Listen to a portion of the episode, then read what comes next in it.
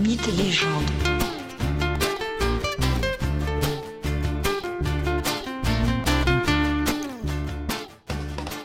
Bonjour à tous et bienvenue dans ce nouvel épisode de Mythes et légendes.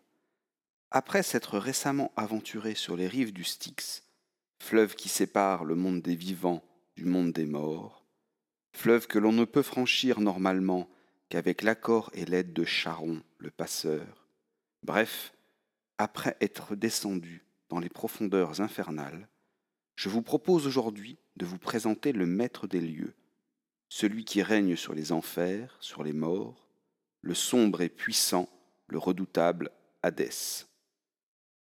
Si on regarde l'arbre généalogique des dieux grecs, on place Hadès, celui qui règne sous la terre, comme frère de Zeus, celui qui règne dans le ciel.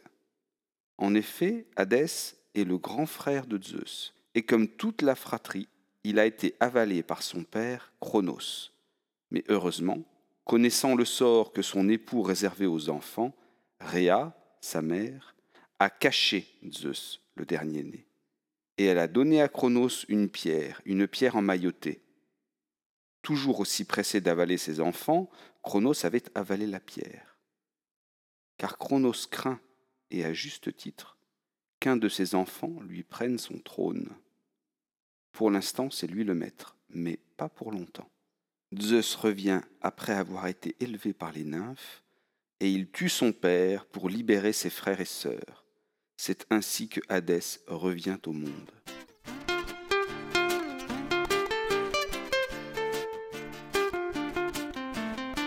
Mais les mondes anciens ne sont pas sereins. La violence primordiale règne. La guerre éclate, la si fameuse et terrible titanomachie, cette guerre qui oppose principalement les titans aux Olympiens, c'est-à-dire à Zeus et ses alliés. Hadès est un combattant implacable, d'autant plus que les Cyclopes lui ont donné une arme redoutable. Les Cyclopes ont remis à Hadès un casque qui rend son porteur invulnérable. Ce casque se nomme la cunée. Comment ce casque rend-il invulnérable? Tout simplement en rendant invisible celui qui l'a mis. Ainsi, Hermès le porte un temps, mais aussi Athéna le porte pendant la guerre de Troie. Ce casque est même porté et prêté au héros Persée. C'est en effet armé de la cunée qu'il peut approcher de Méduse, la Gorgone, sans être vu, et ainsi la tuer, puis trancher sa tête. La cunée est un des principaux artefacts, un des objets magiques les plus puissants de la mythologie grecque. Les Cyclopes n'avaient bien sûr pas armé que Hadès. Ils avaient donné à Poséidon son trident et à Zeus la foudre. Ainsi, les Cyclopes avaient pleinement joué leur rôle aux côtés des Olympiens pour aider à leur victoire. Cependant, les Cyclopes seront enfermés à la fin de la titanomachie. Leur violence intrinsèque ne peut être laissée libre dans un monde réglé, un monde organisé, un monde harmonieux comme Zeus le pense et le dirige.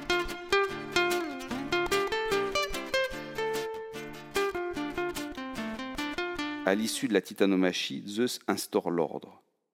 Par cela, il répartit les rôles, les places de chacun. Lui a le ciel, Poséidon la mer, et Hadès le monde souterrain.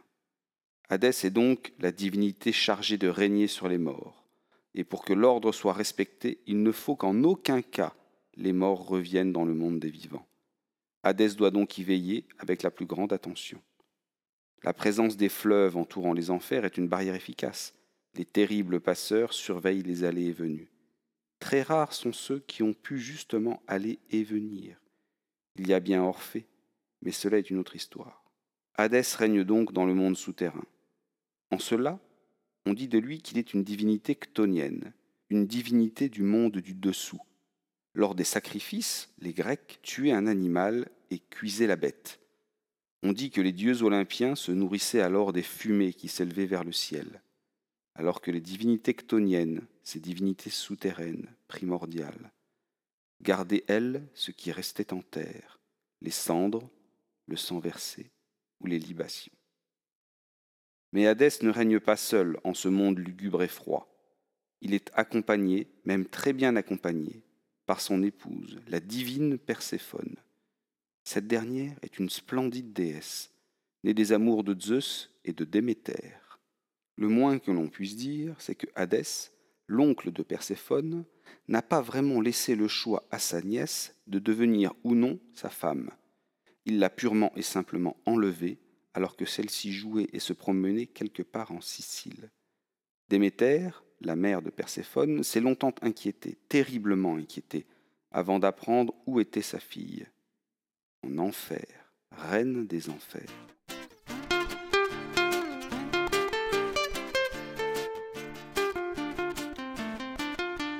Hadès est un roi casanier. Il ne sort presque jamais de son royaume. En effet, une des seules fois où il se permet de quitter sa demeure infernale est justement pour aller enlever sa future épouse. C'est en cela où compter Hadès parmi les douze dieux olympiens est sûrement abusif. Il ne s'y rend jamais, au grand jamais. Non, Zeus et les siens n'ont pas la visite du maître des enfers. Hadès n'aurait donc de relation qu'avec son épouse Perséphone, les innombrables morts et les ombrageux passeurs, Charon et Plégias Pas tout à fait. Il reçoit de temps en temps la visite de mortels, visite temporaire, puisqu'il lui arrive d'autoriser un retour à la surface, un retour à la vie. C'est la si touchante, belle mais dramatique histoire d'Orphée et d'Eurydice.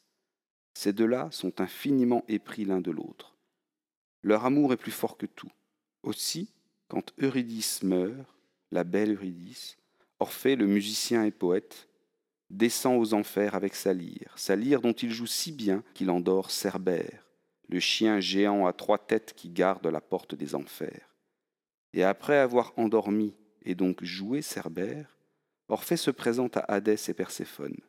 Il leur demande de permettre à Eurydice de rejoindre le monde des vivants. En aucun cas cette requête ne peut être accordée. En aucun cas, sauf que Orphée, par sa musique, son chant et son courage, touche l'âme de Perséphone et de son époux. Le roi et la reine des morts accordent à Orphée de remonter Eurydice dans le monde des vivants. Leur amour est si pur, si beau. Oui, Orphée peut emmener Eurydice, mais à une condition, qu'Orphée ne se retourne pas pendant le chemin du retour. Si jamais il regarde en arrière, si jamais sa curiosité, ou je ne sais quel désir profond le pousse à se retourner vers les enfers, alors Eurydice y sera happé immédiatement et définitivement. Pour remonter, Orphée devra jouer de la lyre. La musique guidera Eurydice jusqu'à la surface. Le couple commence l'ascension. Eurydice suit son musicien, son amoureux. Le chemin est long, la surface est maintenant toute proche. La lumière du jour est là, à peine visible, mais visible. Un instant, Orphée doute. Dans le silence, il se demande si Eurydice la suit toujours. Il se retourne pour vérifier que son amour est derrière lui, et brutalement, Eurydice recule, puis se fait comme aspirer, happer, engloutir vers les enfers. Il fallait respecter le pacte passé avec le maître des lieux, Hadès.